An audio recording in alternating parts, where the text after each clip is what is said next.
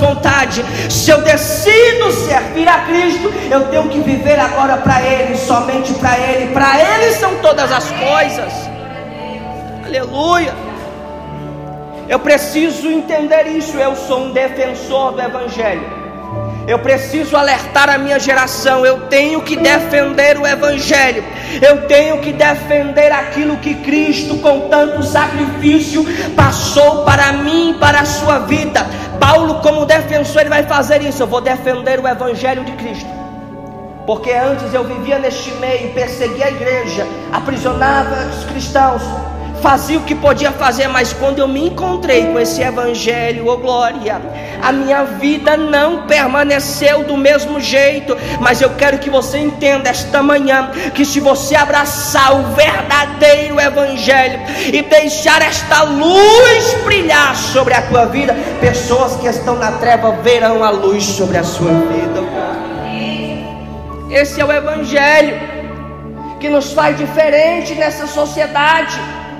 Mas no tempo que nós estamos vivendo, que, que o povo prega um tipo de evangelho que vai enriquecer a minha vida e vai me distanciar do céu. O povo estão há um grupo que estão pregando dizendo que você tem que ser próspero aqui, você tem que prosperar aqui, mas você menos imagina que você está perdendo o céu, glória.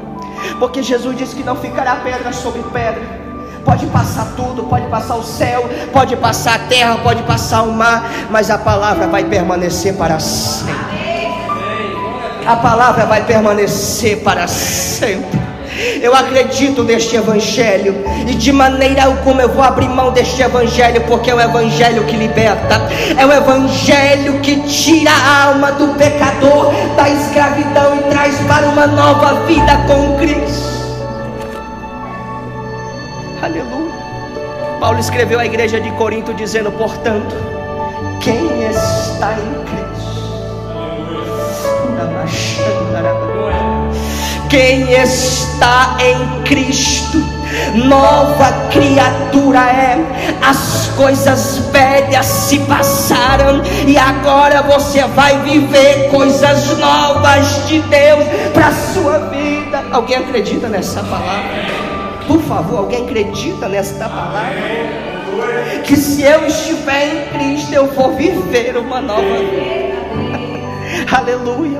E Paulo está tentando alertar a igreja desta forma: vocês abraçaram o Evangelho de Cristo, experimentaram uma nova vida, agora vocês querem voltar para a escravidão. Eu alerto a vocês: este Evangelho está sendo reprovado por Deus, porque o Evangelho que eu ensinei a vocês foi o Evangelho de liberdade em Cristo Jesus.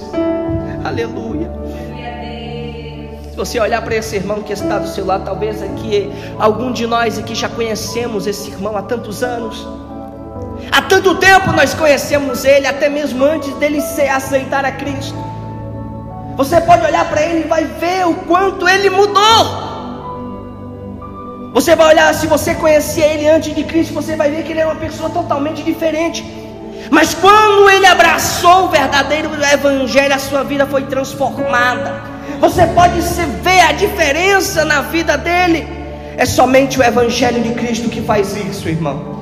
Não existe outro tipo de evangelho que liberte o homem. É somente Jesus que liberta o homem, oh glória. É somente Jesus que liberta o homem. E nós precisamos entender, abraçar nossa chamada e dizer: Eu sou defensor do Evangelho de Cristo Jesus. E de maneira alguma vou aceitar quem pregue outro tipo de Evangelho, porque o Evangelho que eu conheço, que Jesus é o caminho, a verdade e a vida. Oh, glória a Deus! É isso.